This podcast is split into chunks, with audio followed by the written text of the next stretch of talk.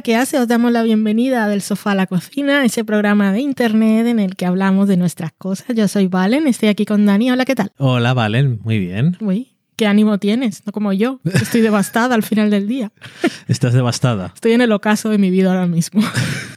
Qué dramático. Sí, pero bueno, no tengo por qué, no venimos a deprimir a la buena gente Ujú. que tiene la disposición de escucharnos, que ya tendrán con sus propias cosas y con la vida real. Hoy vamos a hablar de una película que se estrena en las plataformas de streaming. Película que se estrena. ¿Dónde se estrena? En Apple TV, En Apple Plus. TV. Gracias. Ahora mismo me había quedado totalmente en blanco. Venimos a hablar de Ghosting en España y Ghosted en el resto del mundo. Película protagonizada por Ana de Armas y Chris Evans, que es una comedia romántica de acción. y es porque en España sabemos lo que es el ghosting, Creo pero que- ya no sabemos lo que es ghosted. Sí, que lo otro suena que igual es una historia de fantasmas y lo del ghosting igual lo tiene la gente así en general más a la mano. De todas formas, eh, creo que el público que tiene Apple TV no es el público así como general que no va a saber qué es ghosting. Pero bueno, a Ya. saber, estoy, estoy haciendo especulaciones y asumiendo cosas. no Yo creo que tenían que haberlo llamado ghosted. Pasando de mí. Socorro. Alguna cosa de ese tipo que se suele hacer con subtítulos que no tiene nada que ver y cosas así. Sí. eso siempre ha estado bien. Cuando dejan el título original en inglés y después ponen dos puntos y la coletilla explicativa o graciosa. Ujú. Bueno, en este caso, como decía, es una comedia romántica de acción que estaba, antes de empezar a grabar, fui a ver, eh, por una parte, las cosas de embargo que no se podían decir, pero también la sinopsis. Y bueno, que en la foto, en la foto promocional, en el tagline, que es solo una línea, Y en el tráiler. es que ya no digo el tráiler porque igual el tráiler no lo has visto. Ujú. Pero en cuanto... Si te sale en destacados o te sale la, la miniatura o el póster de la película, ya se ve. ¿Cuál, cuál sería eh, el tagline o el resumen, la premisa de la película si no dijeras ningún spoiler? Ana de Armas está espectacular. Y explicando algo, Em, yo creo que si, si explicaras algo,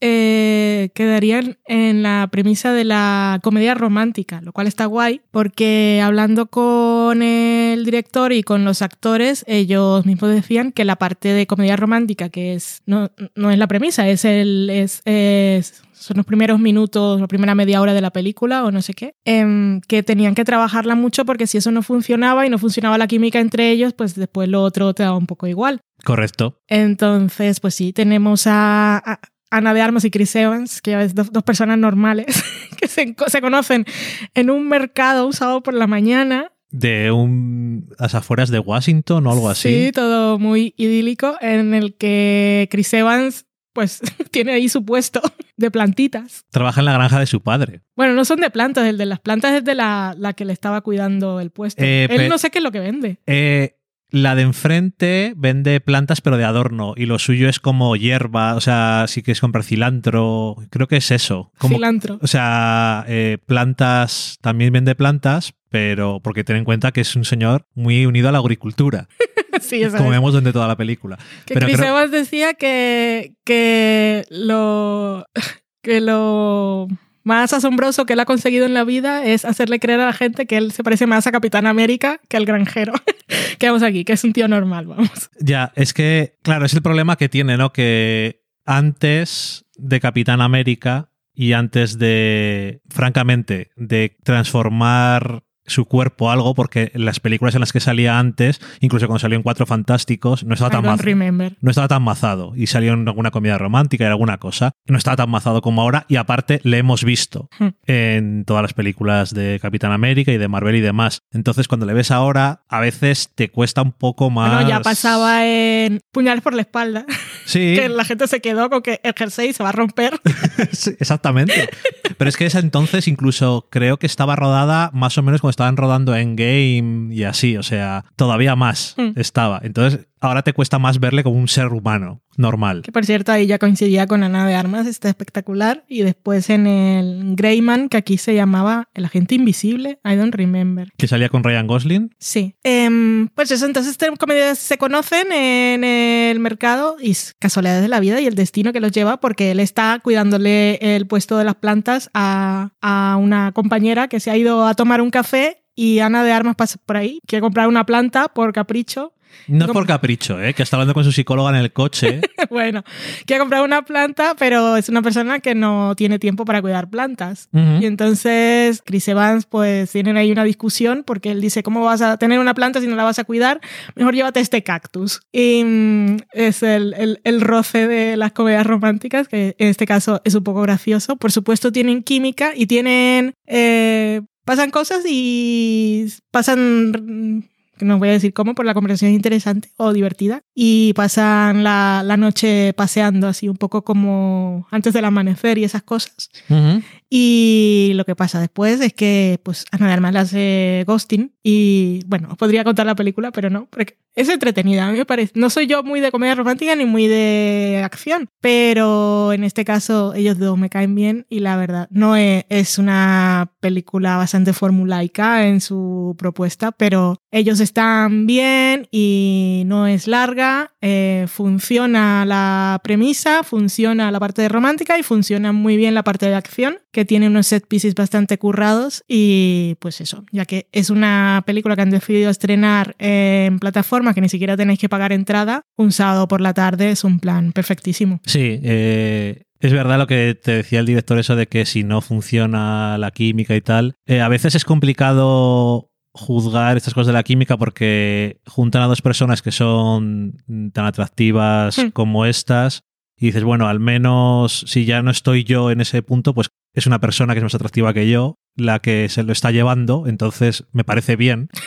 no tiene celos. Exactamente, ¿no? Entonces dice, bueno, esto me parece justo. Que no siempre ha pasado en muchas películas que ponen a dos personas muy atractivas y no. Sí, porque hay personas que, hay actores que son atractivos y no tienen gracia ni carisma. Pero... Y por lo tanto no tienen química ni tienen física, pero no En esta película, como aparte también eh, hay un énfasis en la parte que es un poco más ligero y la parte de comedia de... Sí, el humor, tiene humor todo el rato. Este. Y Chris Evans pues siempre ha sabido más o menos hacer eso y eso hay, lo que dices tú es formulaica y tal, hay agricultura de Chekhov, pero... agricultura de Chekhov. Pero eso que te pasas un rato guay y no es una película que dices, ¿cuándo se acaba? Se acaba cuando se tiene que acabar. Mm, está bien. Uno de mis momentos preferidos, sin embargo, es eh, Chris Evans con su familia cuando vuelve a la mañana siguiente después de haber tenido la aventura y los padres están todos contentos porque es como, este niño no lo podemos colocar.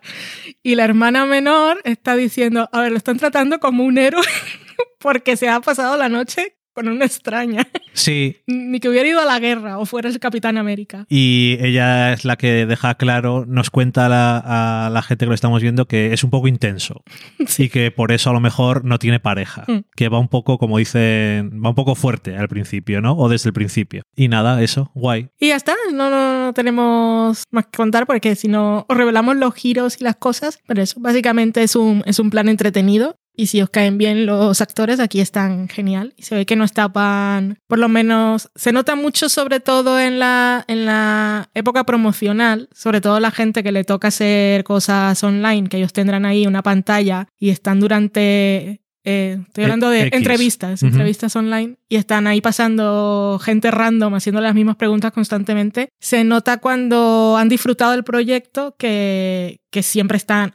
Hay gente profesional, siempre, ¿no? Pero de todas formas, llega un momento en que yo entiendo, que porque a veces escuchas las preguntas que hacen en, el slot en el que estás tú y dices, Dios mío, qué paciencia, ¿no?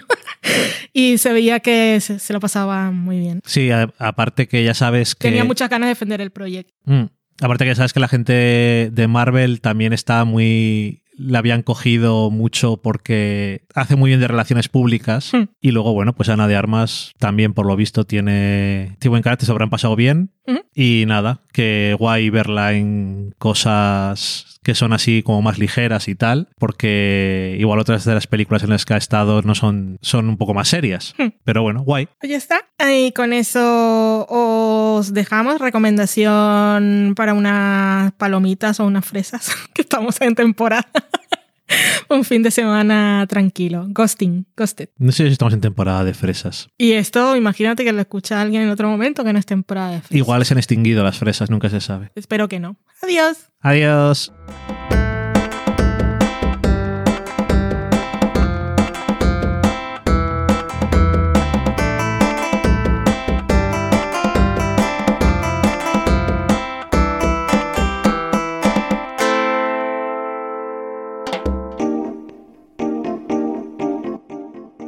Acabáis de saborear un programa del podcast Del sofá a la cocina. Para prepararlo hemos usado los siguientes ingredientes. Un Dani, una Valen y una licencia Creative Commons, reconocimiento no comercial compartir igual. Cuando tenemos los ingredientes los picamos muy finos, los dejamos pochando en una sartén y cuando estén caramelizados los mezclamos con la licencia Creative Commons, que cuidado, no admite uso comercial de la obra original ni derivadas, que se tienen que distribuir con la misma licencia que la original, siempre citando a los creadores. Después de 10 minutos, condimentamos la mezcla con iTunes, iBooks, Twitter y un poco de Facebook. Si no encontráis las adecuadas en el mercado, buscad el nombre del blog. A continuación, introducimos en el horno y, después de 30 minutos, lo servimos aderezado con música distribuida con licencia Creative Commons a través de Jamendo. Al final del post correspondiente vienen especificadas concretamente. Si tenéis alguna duda con respecto a la receta o a cualquier otra cosa, podéis preguntarnos a través del correo electrónico del sofá a la cocina @gmail.com. Buen apetito.